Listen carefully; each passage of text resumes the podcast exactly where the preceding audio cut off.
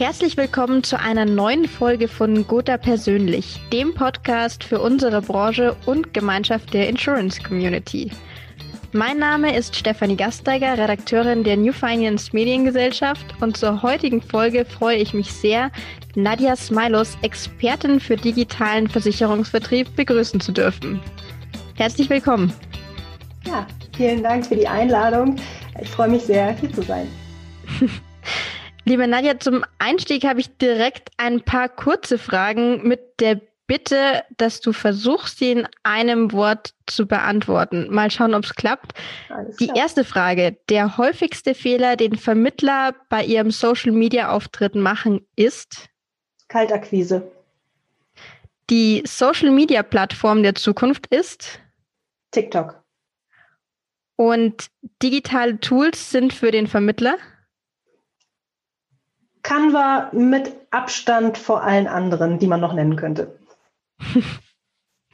Ich hatte ja gerade schon angekündigt, dass du Social Media Expertin in der Branche bist. In der Versicherungsindustrie eingestiegen bist du aber ganz klassisch mit einer Ausbildung zur Kauffrau für Versicherung und Finanzen. Wie kam denn dann der Umschwung von der Versicherungskauffrau im Außendienst auf Social Media? Ja, das kam so, weil ich die Social-Media-Kanäle schon mit Aufkommen sehr stark verfolgt habe. Ich möchte es fast als Hobby bezeichnen. Also ich habe eine sehr, sehr große Leidenschaft für das Thema Social Media an sich. Und ich habe auch ähm, die Arbeit in der Ausschließlichkeit und beim Makler, die ich zwölf Jahre gemacht habe, sehr, sehr geliebt und stand immer zu 100 Prozent dahinter. Und vor ein paar Jahren habe ich dann also einen starken Impuls gespürt, dass ich möchte, dass diese wichtigen Themen, die wir bewegen, dass die einfach auch mehr in Social Media stattfinden. Also ein klassisches Beispiel ist, man hat am Anfang von Instagram immer gesagt, das ist so ein Lifestyle-Kanal, da funktionieren ja nur Bilder. Und ich habe mal gesagt, nein, das kann nicht angehen. Also unsere Branche ist so immens wichtig. Und wenn ich als junge Mutter lese, dass Familien im Bereich geringer oder mittlerer Einkommen meistens einen ganz schlechten Risiko- und Existenzschutz haben, dann wird mir kalt, wenn ich sehe, dass auf Social Media irgendwelche Influencer dafür Kindermarkenklamotten anpreisen und empfehlen, aber dieses Thema Existenzabsicherung dort eben nicht stattfindet. Und ich glaube, dadurch ist bei mir einfach so ja, der persönliche Wunsch, diese Motivation gewachsen, dass ich sage, diesen Job, den ich so lange gemacht habe und der auch ein Stück weit meine DNA ausmacht, deren Botschaft möchte ich einfach in diese digitale Welt bringen, in diese Social-Media-Kanäle. Und ich arbeite eben sehr, sehr gerne mit ähm, Versicherungsvermittlern zusammen. Und da lag es eben nahe, das zukünftig zu meinem Beruf zu machen.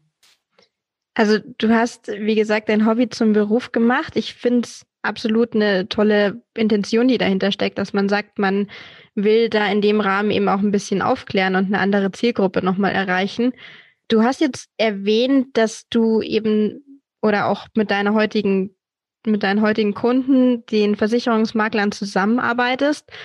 Jetzt würde mich zum einen interessieren, du hast, korrigiere mich, wenn ich falsch liege, ungefähr 2016 damit angefangen, das Ganze dann professionell nach außen okay. zu tragen. Das ist an und für sich nicht so weit zurück, aber in Social Media Zeitrechnung doch Jahrzehnte fast schon. Gab es denn zu dem Zeitpunkt Vorbilder in der Branche, denen du schon mal, ich sag mal, Credit gibst dafür, dass sie die gleichen Intentionen hattest, vielleicht wie du? Und zum anderen wird mich auch interessieren, wie hat die Branche das Ganze denn aufgenommen, das Konzept? Also musstest du jemanden überzeugen, damit zu ziehen? Oder hat sich deine Idee da relativ schnell auch hat die relativ schnell Anklang gefunden. Nee, ich möchte jetzt nicht sagen, dass es so das Vorbild für mich gab. Also ich habe schon, ja, 2016 hat es eben angefangen, dass ich gesagt habe, ähm, aus der Arbeit heraus, hey, es gibt diese Kanäle und ich bin total fasziniert von dieser neuen Art des Marketings, nämlich dass Marketing nicht mehr nur noch eine One-to-Many Kommunikation ist, sondern jetzt eben auch eine Many-to-Many-Kommunikation. Das bedeutet, dass wir intensiv unser Marketing gestalten können und nicht mehr nur noch äh, in Form von Plakaten oder irgendwelchen Dauerwerbesendungen oder irgendwelchen einseitigen Kanälen, sondern jetzt eben die Möglichkeit besteht, über diese tollen interaktiven Kanäle da mitzugestalten.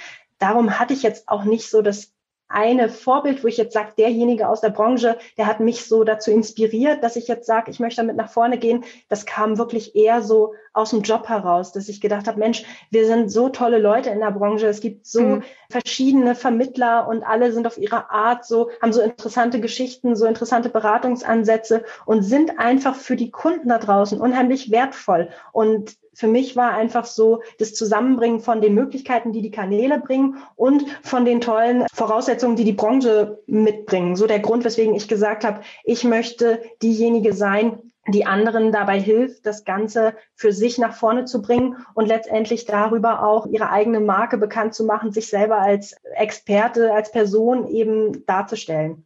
Mhm, also absolut auch das Potenzial genutzt, von dem du gesagt hast, dass es dich selbst so sehr begeistert in der Branche.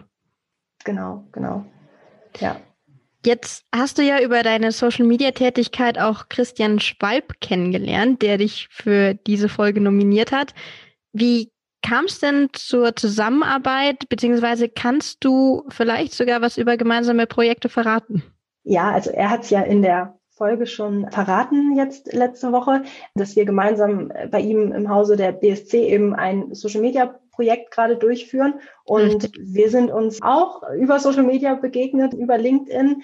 Und wir haben dann uns ausgetauscht und haben festgestellt, dass wir so gleiche Ideen haben, wie so ein Ansatz einer Social Media Weiterbildung, eines Social Media Coachings für Vermittler aussehen kann und haben da eben ja intensiv die Köpfe zusammengesteckt und haben uns dann eben überlegt, dass wir so ein ich sag jetzt mal, wie ein Fitnessstudio darstellen wollen, also wo es so ein bisschen darum geht, den Leuten Wissen zu vermitteln, wie sie etwas tun, aber sie eben auch ständig zu begleiten. Das heißt, in wöchentlichen Meetings auch einen Draufblick zu haben auf das, was die Leute tun von außen, dass sie sich einfach, wenn sie anfangen wollen mit Social Media, sicherer fühlen können, weil sie wissen, sie kriegen ein bisschen Feedback, sie kriegen konstruktive Vorschläge, Dinge zu optimieren, mhm. weil ich das einfach auch aus meiner Erfahrung weiß von Versicherungsvermittlern, die jetzt in Social Media noch nicht so aktiv waren, dass da eine gewisse Unsicherheit besteht. Also, dass die Leute denken, ja, was poste ich denn dann da oder wie kann ich mich darstellen? Kann das auch negativ auffallen? Kann das irgendwie,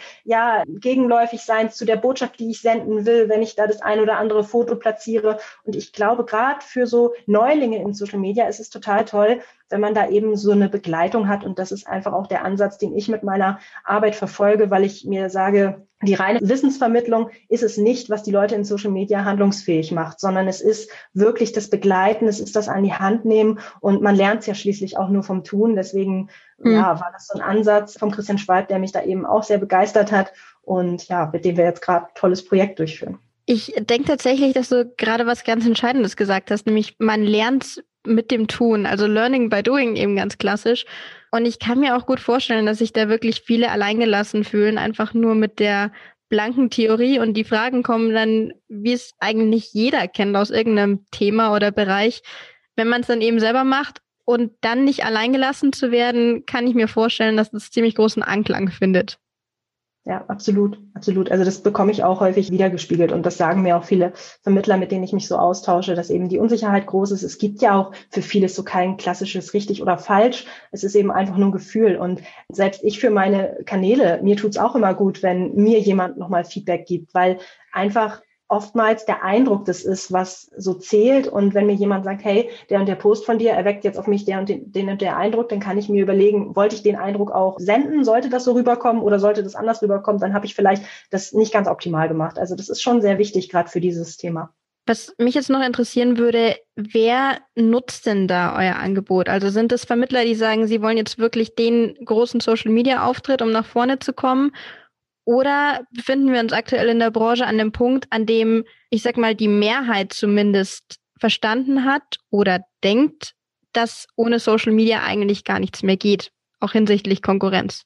Es ist das Zweite, was du gesagt hast. Also ich glaube wirklich jetzt in der Branche hat mittlerweile fast jeder verstanden, dass man einfach in Social Media da sein muss, um für eine gewisse Zielgruppe, für gewisse Menschen auch zu existieren. Das werden ja immer mehr.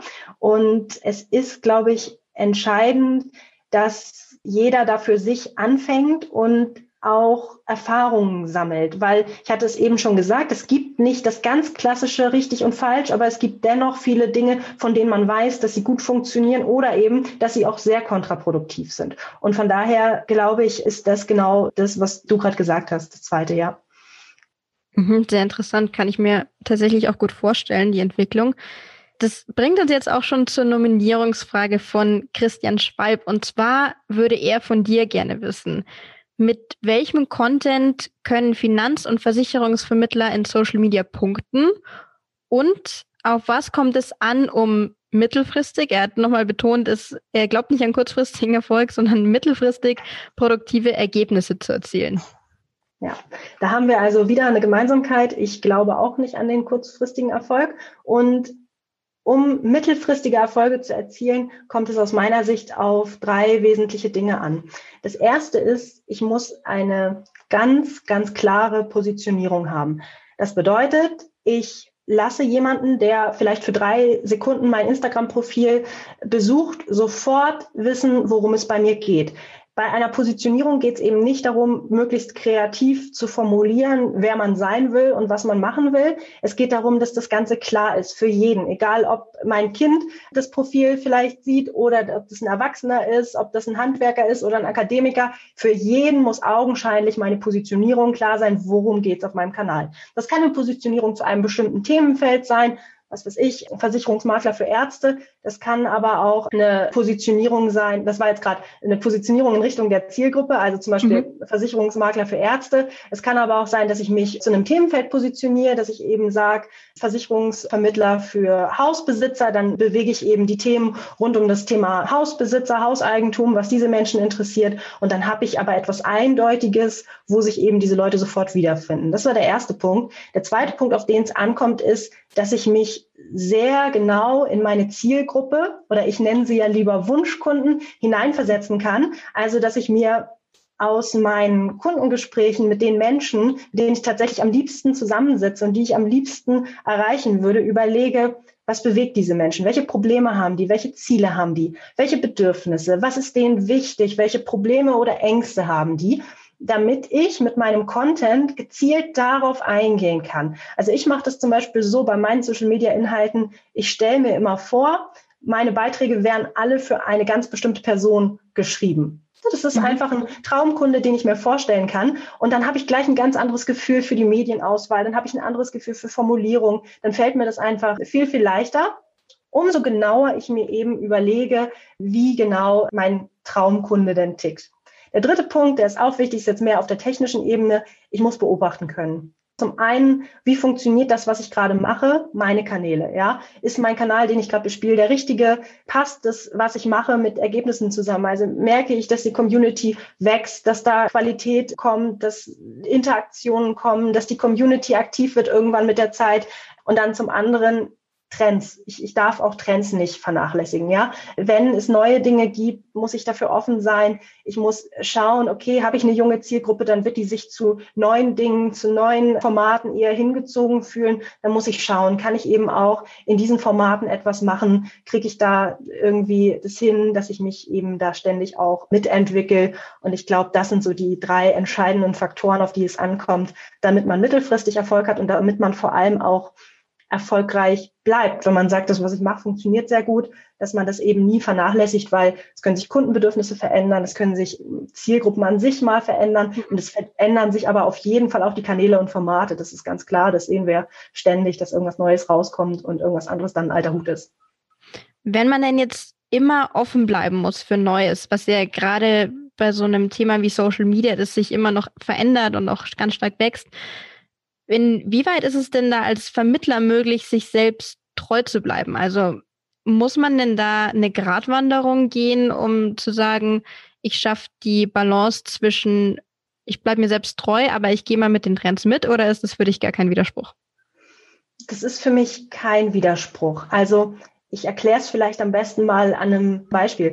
Es gibt ja jetzt zum Beispiel bei Instagram das neue Format Reels Video. Das ist ja sehr TikTok nachempfunden. Und jemand, der vielleicht vorher nur mit Bildern oder Infografiken bei Instagram aktiv war und jetzt sagt, okay, jetzt kommen aber die Reels und junge Leute schauen sich die an und die bringen eine Menge Reichweite, dann fragt er sich natürlich, ja toll, muss ich mein Thema jetzt tanzen, damit es funktioniert oder was? Da, da bleibt er sich sicherlich nicht treu. Dann muss er sich aber auch überlegen, okay, was bietet mir denn das Format? Ja, das Format Instagram Instagram Reels sagt dir ja nicht, dass du tanzen musst. Das Format sagt dir lediglich, dass du kurze Videos aufnehmen sollst mit 15 oder 30 Sekunden Länge. Und da muss ich mir halt überlegen, okay, was bedeutet das dafür, wie ich meine Informationen senden muss? Ich muss schneller auf den Punkt kommen. Ich kann nicht ganz so viel reden wie vielleicht in einem fünfminütigen IGTV-Video. Ich kann nicht ganz so viel dalassen wie in einer, wie in einer Infografik an Text. Also das ist eben etwas, wo ich mir einfach Gedanken machen muss, wie kann ich ein neues Format für mich nutzen und wie kann ich meine Inhalte da platzieren. Andererseits bringen die Plattformen da aber auch viele verschiedene Möglichkeiten mit und ich warne immer davor, auch wenn jetzt Leute von TikTok abgeschreckt sind, weil sie da Inhalte sehen, die ihnen nicht gefallen, dass man sich da eben nicht dadurch verunsichern lässt, weil nur weil es andere nicht so toll machen und einen persönlich nicht ansprechen, heißt nicht, dass man es selbst nicht besser machen kann. Und das meinte ich eben auch so damit, dass man sagt, man muss Trends beobachten, und einfach schauen, welche neuen Möglichkeiten bringen mir neue Plattformen und es einfach ausprobieren und sich eben notfalls auch junge Menschen ins Team holen oder in Arbeitsgruppen, die einem da vielleicht ein bisschen was zeigen können, um da ja, Ideen zu finden. Mhm, verstehe ich absolut. Also weiterhin, du hältst an dem Appell fest, offen bleiben. Auf jeden Fall, auf jeden Fall. Wenn wir jetzt nochmal ganz kurz auf den Traumkunden eingehen, inwieweit ist es denn relevant, dass man sich auch umschaut, auf welchen Plattformen sich dieser Kunde bewegt? Ja, total. Also das ist eine der wichtigsten Fragen dafür, welchen Kanal ich spiele. Ich bin bei den Vermittlern, die ich betreue, immer ein Freund davon zu sagen, wenn du genau weißt, dass du einen bestimmten Kanal, weil deine Zielgruppe dort ist, auf jeden Fall spielen solltest, dann brauchst du wahrscheinlich gar keinen anderen. Also es ist ja super, wenn ich sagen kann, ich weiß, eine bestimmte Zielgruppe hält sich vorwiegend auf einem bestimmten Kanal auf. Ich sage jetzt mal, wenn ich junge, junge Mütter ansprechen will, dann ist Instagram einfach ein super Kanal. Hm. Dann ist der für mich eben möglicherweise ausreichend. Und das ist ja toll, weil dann kann ich mich dem viel intensiver widmen und brauche eventuell die anderen gar nicht. Also das ist auch eine Sache, die dazugehört, dass ich gesagt habe, beobachten, ist das wirklich so? Ist das immer noch so? Spüre ich, dass diese Menschen dort vertreten sind? Sind andere Influencer für meine Zielgruppe auch noch auf den Kanälen? Das sind so Indikatoren, wo ich Ihnen sagen kann, ja, das ist für diese Zielgruppe der richtige Kanal für mich. Mhm, also auf gar keinen Fall verleiten lassen, sich da auf allen Plattformen mitreißen zu lassen, sondern wirklich abwägen, wo habe ich auch einen Nutzen davon, wenn ich da genau, Zeit investiere. Genau, auf jeden Fall nicht, weil es ist, ich glaube, kein Vermittler könnte alle Kanäle spielen. Und das ist ja letztendlich auch etwas, was man für sich abwägen muss. Welche Ressourcen habe ich überhaupt in meinem Betrieb? Ne? Also habe ich selber die Zeit und die Muße als Unternehmer, das zu machen? Habe ich jemanden im Team, dem ich das delegieren kann? Wie viel Zeit hat derjenige denn dafür? Wie sind meine, meine technischen Ressourcen, die ich dafür habe? Wo kann ich vielleicht von meinem Unternehmen, von meinem Produkt Auftraggeber irgendwo Ressourcen nutzen. Also da sind ja viele, viele Fragen zu klären. Und wenn ich da an den Punkt komme, dass ich weiß, okay, meine Zielgruppe ist auf einem bestimmten Kanal und den muss ich spielen. Das heißt, diese Formate nutze ich jetzt für meinen Content, dann komme ich damit schon sehr weit. Mhm. Ich greife jetzt nochmal zwei kurze Aspekte aus vorherigen Antworten von dir auf. Und zwar zum einen haben wir ja festgestellt, dass mittlerweile jeder Content braucht, weil es einfach die Konkurrenz sonst verschluckt einen. Und zum anderen hattest du auch gesagt, du hattest jetzt nicht wirklich so dieses eine Vorbild auf dem Markt, weil die Entwicklung teilweise auch noch gar nicht so da war. Jetzt mein Stichwort Coaches. Also man erlebt selbst und ich bin mir sicher auch ganz viele von unseren Zuhörern haben schon auf Facebook beispielsweise Audionachrichten bekommen, in denen sie direkt geduzt wurden und Christian Schwalb hat es auch erwähnt, es wird einem Kompetenz versprochen innerhalb von zwei Stunden, für die andere wirklich Jahre brauchen, um sie tatsächlich auch zu erlangen. Jetzt würde mich von dir interessieren, inwieweit machen solche Coaches oder vermeintlichen Ex vermeintliche Experten denn den seriösen Beratern Konkurrenz oder kannst du dem Ganzen vielleicht sogar was Positives abgewinnen? Also wie betrachtest du allgemein die Entwicklung? Also ich spüre tatsächlich durch diese, ich sage jetzt mal, unseriösen Coaches keine Konkurrenz, weil ich mir sage, die Menschen, die ich erreichen möchte, das sind nicht Menschen, die glauben, dass sie durch zwei oder drei Social Media Direktnachrichten im nächsten Monat acht bis zehn Neukunden gewinnen. Denn jeder, der irgendwie im Vertrieb arbeitet, der weiß, dass dazu weitaus mehr gehört, als zwei bis drei Nachrichten zu schicken. Und dann kommt danach ein Kunde und fragt, wo darf ich unterschreiben? Das passiert einfach nicht. Das ist früher nicht passiert im Vertrieb. Das passiert heute nicht und es wird auch morgen nicht passieren. Bei unserer Dienstleistung und auch bei der Versicherungsbranche generell, da ist es immer immer, immer, immer essentiell, dass ich mich zunächst erst einmal als Experte positioniere. Und jetzt kommt Social Media dazu. Social Media hat so eine Entwicklung hervorgebracht, dass Besucher auf den Plattformen eher so eine Erwartungshaltung haben, dass sie erst einmal was von dir bekommen, wenn du da eine Seite betreibst. Also wenn ich deinen Account besuche, dann möchte ich erst einmal sehen, was gibt's hier für mich? Gibt's hier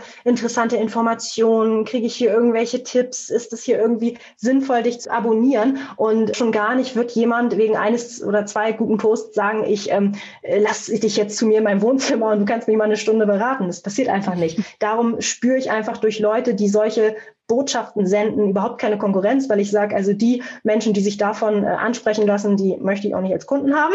Und dann würde ich aber auch nicht sagen, dass es unbedingt uns seriöse Coaches, sag ich mal, positiv beeinflusst, weil die Leistung vom Kunden, die muss ich ja immer noch selbst erbringen. Und ich werde ja nicht dadurch besser, dass andere was schlecht machen. Das heißt, am Ende des Tages bin ich immer noch selbst gefragt und am Ende des Tages zählt doch immer noch, ob die Menschen, die ich gecoacht habe oder die ich coache, sagen, okay, ein zweistündiges Zusammensitzen mit der Nadja nützt mir was oder nützt mir nichts. Und darauf kommt es letztendlich an. Also ich beobachte diese Entwicklung im Coaching-Bereich auch und äh, finde es interessant, aber denke mir, dass ich da auch bei genauerem Hin Blick die Spreu vom Weizen sehr stark oder ganz klar trennen lässt. Also Nebengeräusche, die einen nicht unbedingt beeinflussen und sehr schöner Schlüsselsatz von dir, man wird nicht selbst besser, nur weil andere was schlechter machen. So gesehen ja auch, man wird auch nicht schlechter, wenn andere was besser machen. Denn gerade in so einer Branche wie bei uns ist es ja wichtig, dass man auch zusammenhält. Den Appell haben wir jetzt schon öfter gehört. Also auch den Erfolg anderen gönnen kann. Absolut absolut, ja. Jetzt komme ich noch zu einer Frage, die dich als Frau, als Karrierefrau betrifft. Und zwar hast du einen kleinen Sohn, der ist etwas über ein Jahr alt. Und was mich dazu jetzt interessieren würde, als Frau in der Branche, die sich ja auch gegen männliche Konkurrenten, die schon ein gewisses Standing haben, durchsetzen muss. Inwieweit, ohne jetzt Klischees ganz auszugrenzen, ist es denn da eine schwere Entscheidung, den Kinderwunsch zu verwirklichen? Ist es für mich nicht und also oder war es für mich nicht? Ich habe ihn ja schon verwirklicht und äh, sehe ich auch gar nicht. Also ich spreche jetzt mal zum einen für die Versicherungsbranche und zum anderen für die Coachingbranche, weil ich glaube, beides sind so klassische Männerdomänen. Ich empfinde Männer, so wie ich bisher die Erfahrung gemacht habe, als sehr, sehr angenehme Partner. Also gerade in Bezug auf äh, meine Rolle als Mutter erlebe ich da sehr, sehr viel Verständnis und habe eigentlich auch gerade von den männlichen Geschäftspartnern, die ich so habe, wirklich total oft die Frage so, ja, kriegst du das mit dem Kleinen hin? Melde dich, wenn wir eine andere Uhrzeit brauchen. Wir richten das Meeting, die Uhrzeit nach dir. Also da ähm, habe ich bisher nur positive Erfahrungen als Frau in einer Männerdomäne gemacht.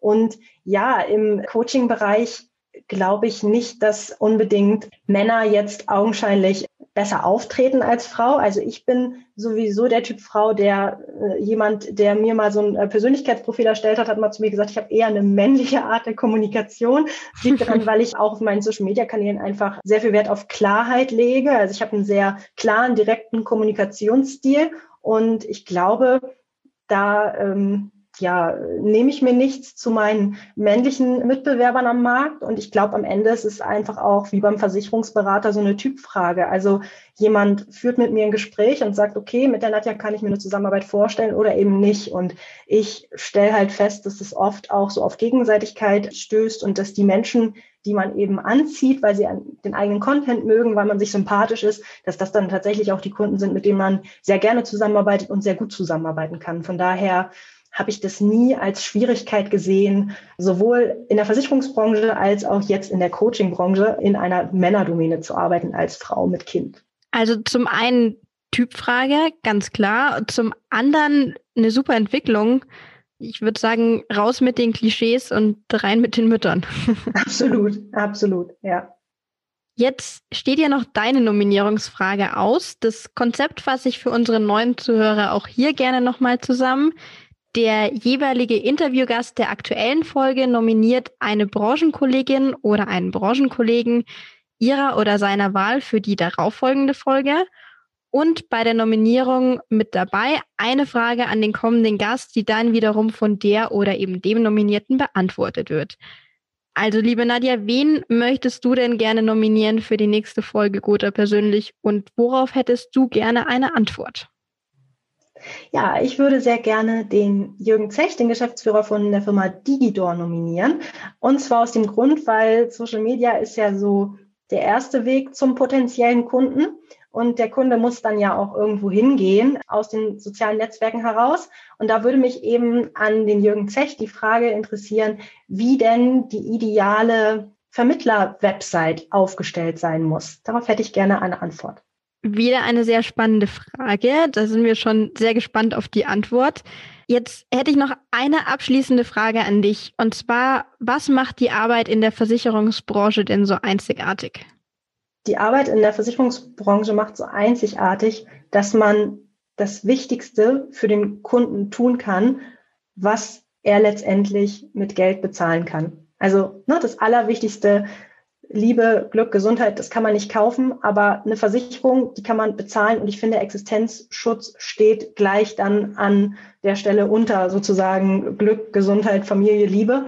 Und es ist einfach darum die Faszination von mir, seit ich das mache, dass diese Branche mich einfach begleitet und auch weiterhin begleiten wird.